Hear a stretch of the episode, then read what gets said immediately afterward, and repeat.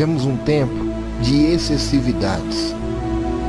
Um tempo que corremos de um lado para o outro e não temos tempo para aquilo que é verdadeiro. O tempo passa e não percebemos as coisas belas, as coisas lindas que Deus nos proporciona, dia após dia. Não desfrutamos o presente diário de Deus que Ele nos dá. O presente de nos levantarmos, de termos uma nova oportunidade, de nos relacionarmos com Ele. O presente dos nossos relacionamentos, amigos e família. Então, o meu convite a você é que você descomplique.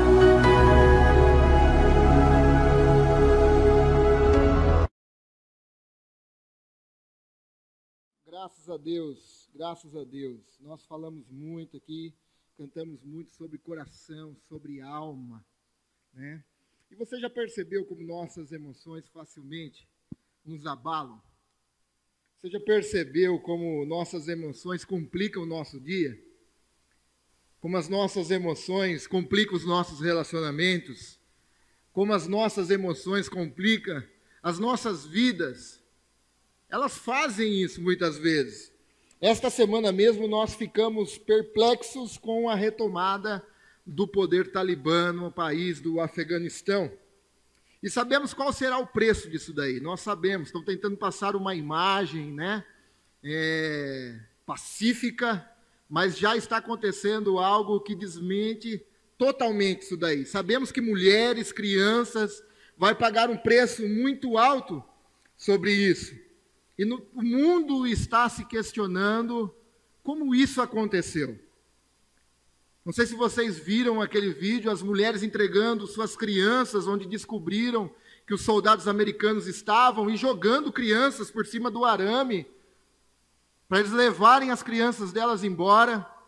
E eu confesso para você, isso mexeu com minhas emoções essa semana.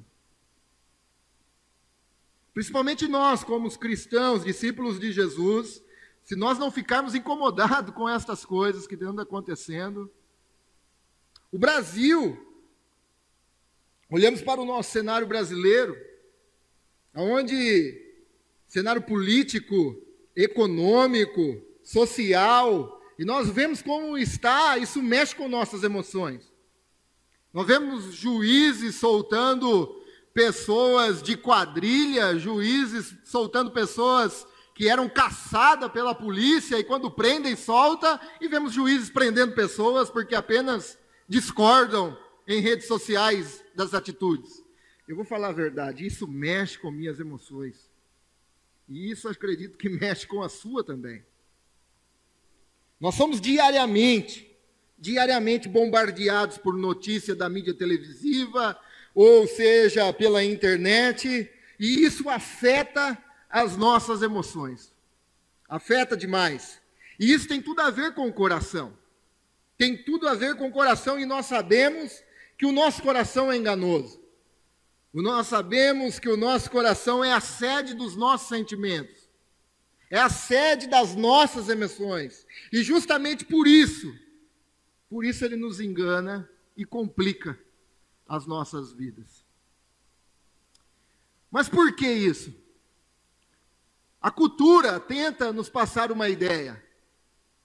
A cultura tenta passar essa ideia. Ela diz: ouça o seu coração. Faça o que o seu coração está mandando. Essa é a ideia que a cultura tenta impor sobre nós. Siga o seu coração. O que você precisa está dentro de você. Essa força interior. A cultura tenta fazer isso e em muitos meios evangélicos tentam fazer isso. Siga. Está aí dentro. Coloque para fora. Ou então satisfaça o seu coração, satisfaça os desejos da sua alma, satisfaça o desejo da tua carne.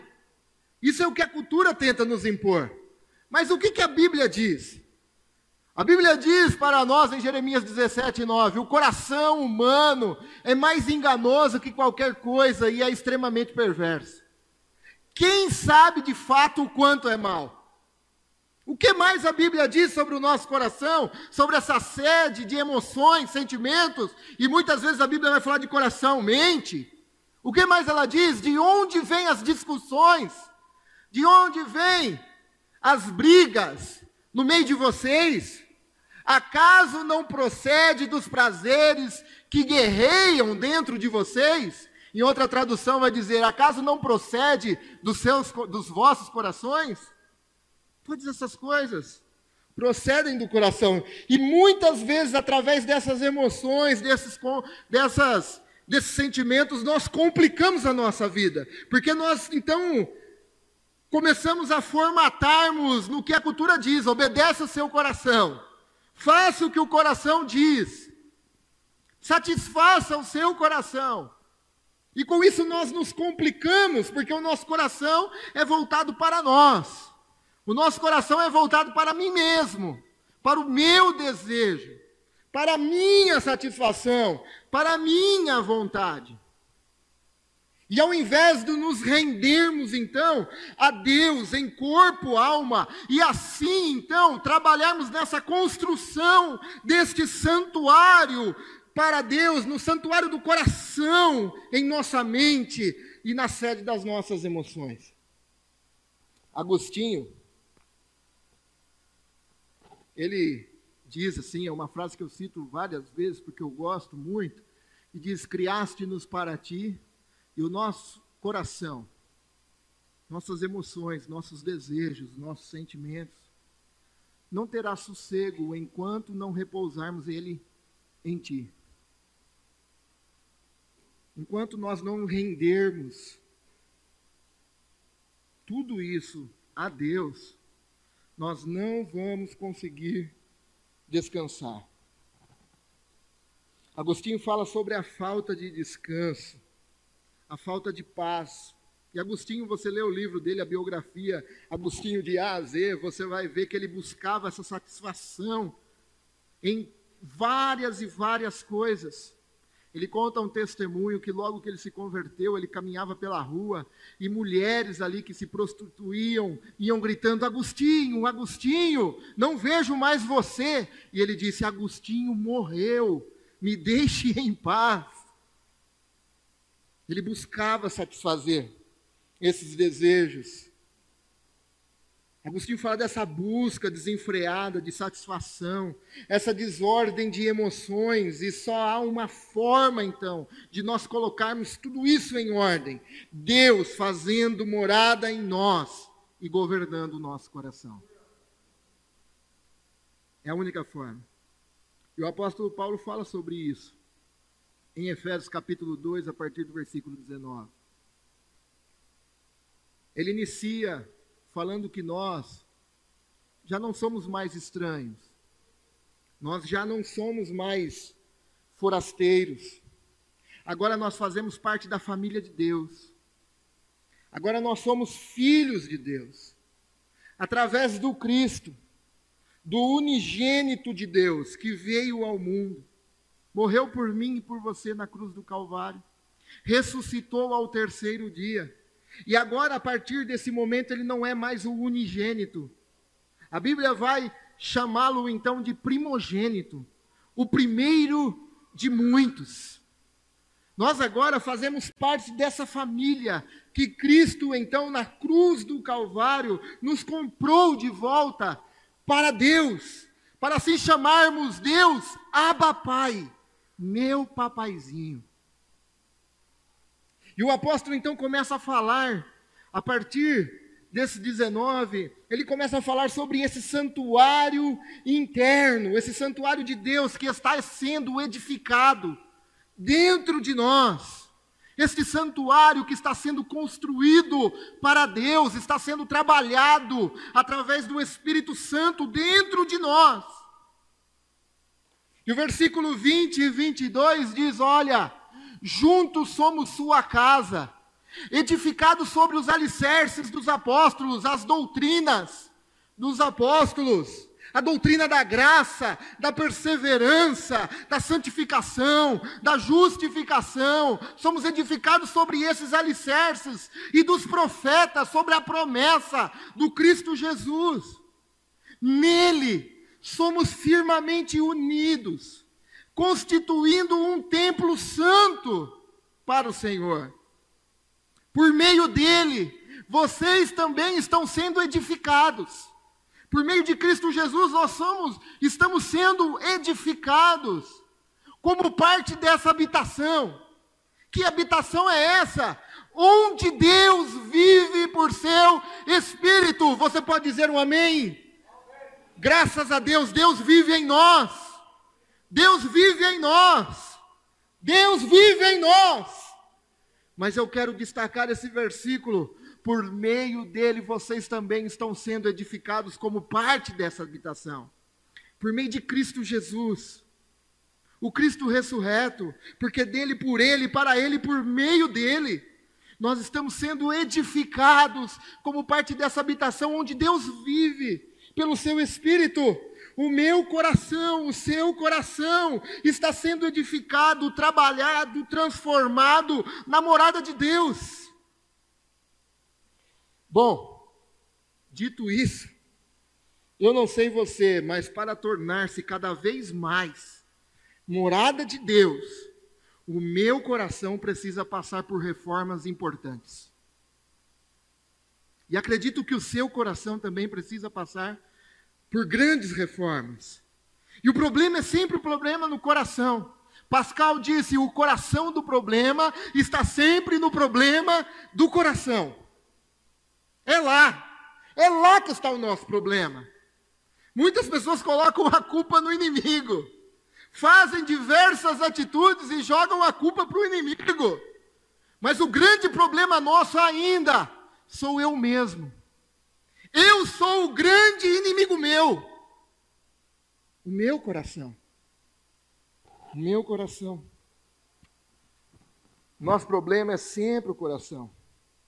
Não esse órgão, músculo, que serve só para bombear sangue, mas a sede das nossas emoções, a sede dos nossos sentimentos, a sede da satisfação dos nossos desejos. Este é o nosso problema. O nosso coração é emaranhado de motivações. O nosso coração é cheio de esperança e ao mesmo tempo cheio de temor. Nosso coração é cheio de fé, mas ao mesmo tempo cheio de dúvida, cheio de duplicidade, honestidade e falsidade, franqueza e deslealdade. E o pior, eu tenho uma notícia ruim para você. E eu tenho uma notícia ruim para mim. O pior é que Deus conhece o nosso coração. Sabe esse negócio? Deus conhece o meu coração. Isso não é para trazer um sentimento de paz, mas é para trazer para nós um sentimento de temor. Porque Deus conhece o meu coração, que miserável homem que eu sou. Deus conhece o meu coração. As pessoas dizem: Deus conhece o meu coração. O problema está aí. O problema é que Deus conhece. Quem dera as pessoas conhecessem e não Deus. Mas porque Ele conhece, porque Ele conhece, eu tenho que me render cada vez mais.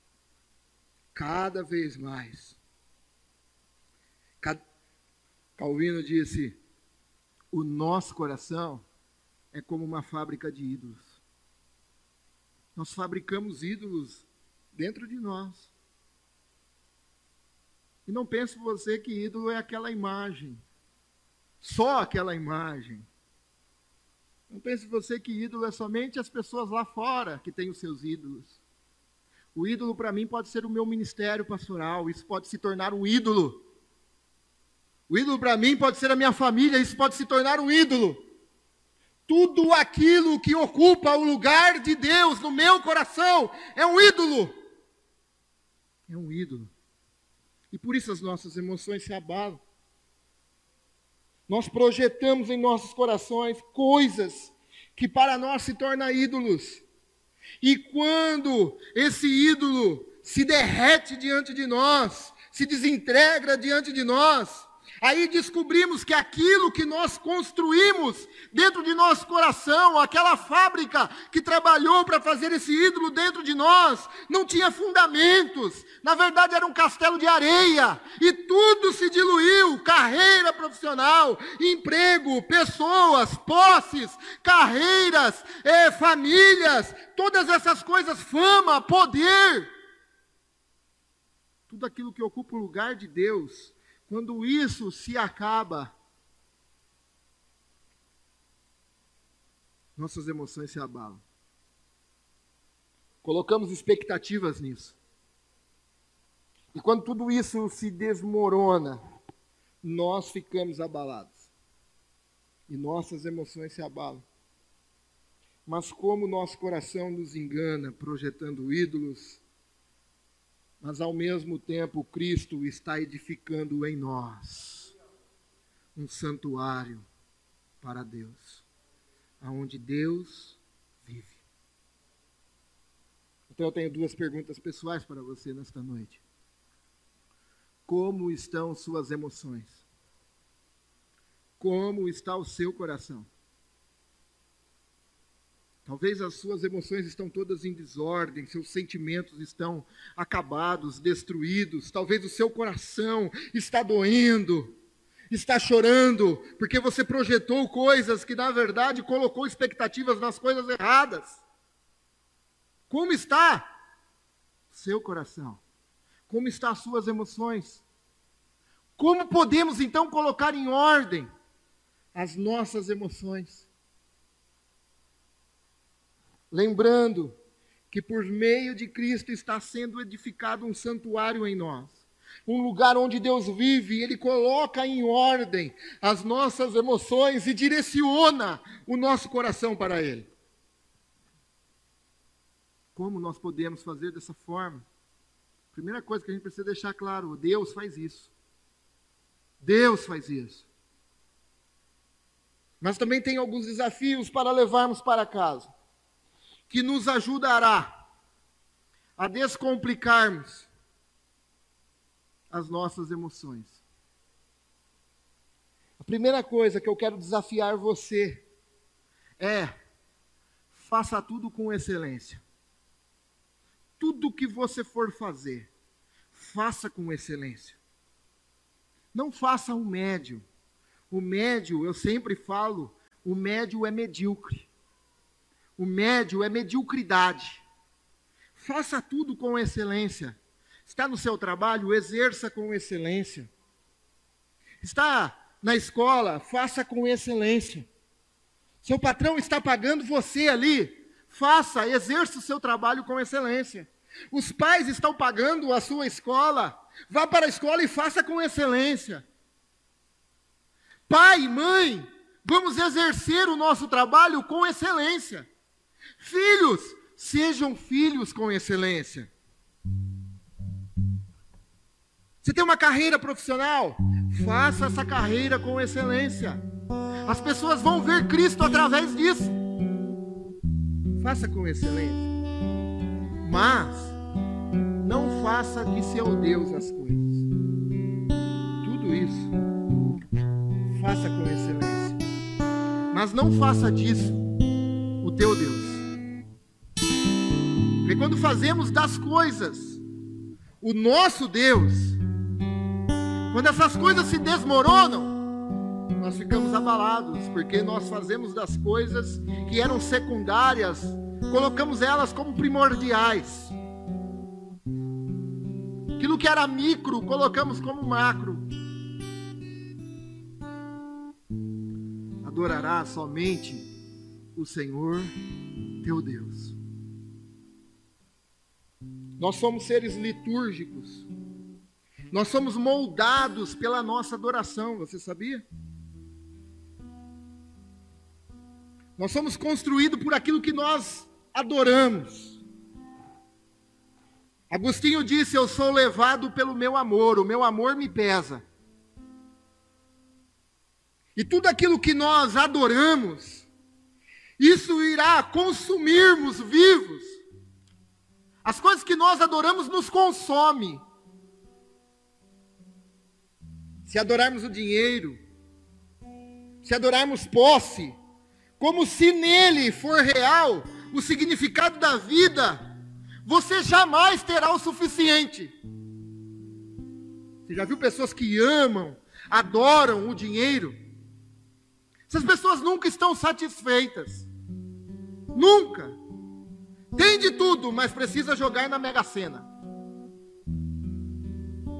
Precisa jogar na lotérica.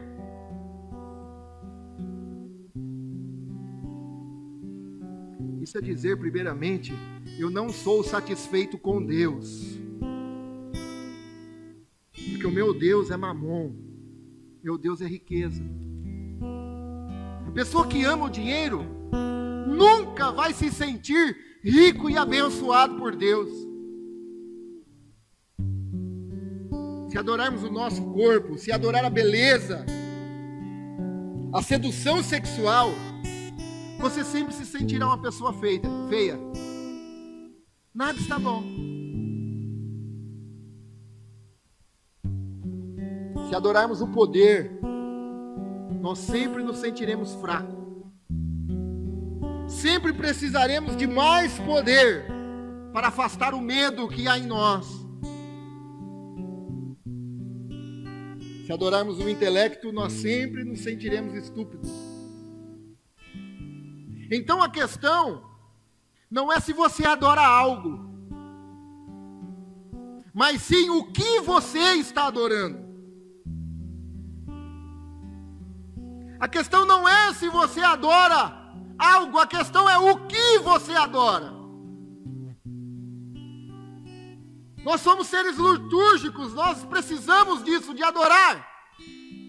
Somos moldados por aquilo que adoramos. E se eu perguntar para você se você adora algo, é lógico, todos adoram. Mas a diferença está no que o meu coração está voltado no que o meu coração está adorando, no que o meu coração está se rendendo, para o que o meu coração está pendendo. Para o quê? Então, faça tudo com excelência, mas não faça de seu Deus as coisas. Não faça. O segundo, tenha convicção que nada nessa terra, absolutamente nada, pode te satisfazer. Você é da família de Deus agora. Você é filho de Deus. Você não pertence aqui. Estamos de passagem aqui.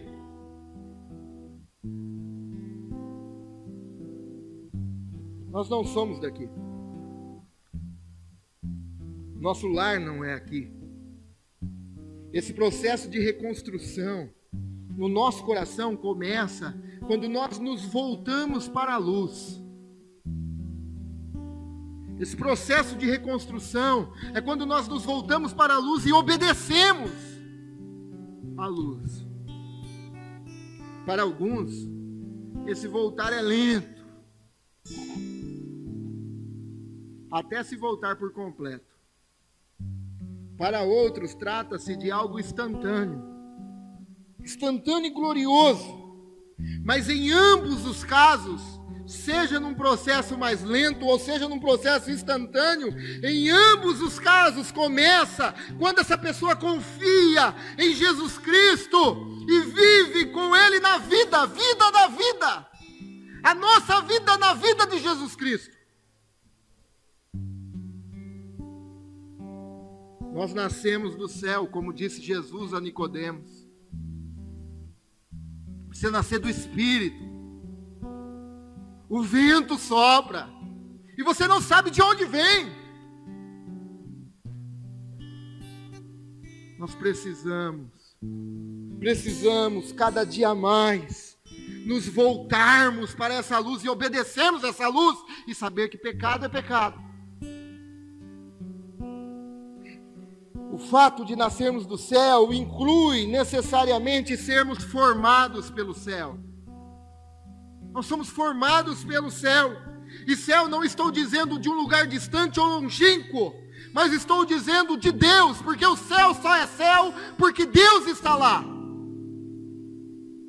O céu só é céu porque Deus está lá. Eu quero dizer para você que não há então satisfação fora de Deus. Não há. Não há satisfação fora de Deus. E se você projetar satisfação plena aqui, projetar satisfação plena em carreira, em bens, em propriedade, sucesso, você vai quebrar a cara. Porque não há satisfação fora de Deus. Porque nós não somos daqui. Nós somos do céu, criados para o céu, e o céu é Deus, porque Deus está lá, e o céu só é céu porque Deus está lá. Se ele não tivesse lá, não tinha o porquê eu ir para lá.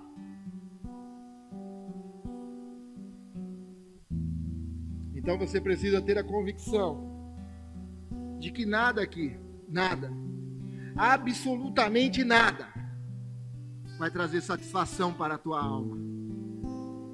Mas eu preciso te dizer nesta noite que há um homem. Esse pode trazer satisfação para a tua alma. Esse homem chama Jesus Cristo. Jesus Cristo. Ele é a plena satisfação. Nele nós somos satisfeitos. Nele a minha alma se regozija. Nele a minha alma espera. Através dele nós somos construídos como um santuário, morada de Deus. Eu preciso te apresentar esse homem nessa noite. Esse homem que entrou na história e morreu na cruz por nós. Ele perdoa os nossos pecados, perdoa as nossas falhas, perdoa as nossas transgressões, tudo aquilo que fizemos e fazemos contra Ele este homem pagou um alto preço na cruz do Calvário. Ele morreu por nós. Ele morreu por você. Ele morreu por mim. Não é para você ter carro zero, ter fazenda, ter sítio, ter apartamento. Não foi por isso que Jesus morreu. Mas ele morreu para um relacionamento. Um relacionamento eterno com Ele relacionamento profundo, um relacionamento que eu posso chegar diante dele e dizer: Deus, eu pisei na bola, Deus. Eu pequei contra o céu e contra ti, Senhor. Mas, Pai, me aceita. Me aceita, Senhor. E aí, Deus, olha para a cruz do Calvário e não vê méritos em nós. Não vê. Mas aí ele olha para a cruz do Calvário e vê o teu filho Jesus dizendo: Pai, está consumado. Entrego a ti o meu espírito. O preço foi pago. A cédula foi rasgada. Receba o Robert, Pai. E Deus nos recebe cheio de mazelas, cheio de falhas, cheio de pecado. E então Cristo trabalha em nosso coração. Então eu tenho o maior desafio para você nesta noite. Deixe aos pés da cruz todos os ídolos do seu coração. Deixe a cruz do Calvário ali, vai lá, entrega todos os ídolos que o seu coração construiu. E nada deu certo. Pode até aparentemente ter dado certo, mas isso não trouxe satisfação a você. Pegue tudo esse ídolo, coloca dentro de um saco e deixa ali na cruz do Calvário e ali você encontrará perdão e graça por meio de Cristo Jesus. Por meio de Cristo Jesus. Nós temos essa luta constante dentro do nosso coração. A luta do velho homem com o novo homem. Eu e você tem. Não adianta você passar um personagem. Deus nos conhece sem máscara. Deus nos conhece. Ele sabe das nossas lutas. Mas por meio de Cristo, por meio de Cristo, nós estamos sendo edificados como morada para Deus. E há uma dificuldade constante em nós, uma guerra constante. John Flávio disse: a maior dificuldade na conversão é a luta do nosso coração para Deus. E a maior dificuldade após a nossa conversão é manter esse coração com Deus. Como é difícil. Todas as vezes que eu coloco qualquer coisa no lugar de Deus, qualquer coisa, eu estou pecando contra Ele. Eu estou pecando contra Deus. Porque Ele quer ser amado, Ele deseja ser amado com todas as nossas forças. Com todas as nossas forças todas as vezes que invertemos o significado da vida, achando que eu vou achar contentamento em coisas aqui na terra, sabe o que eu estou fazendo? Eu estou ofendendo a Deus, achando que eu vou ter satisfação em outras coisas a não ser dele, eu estou ofendendo a Deus com isso.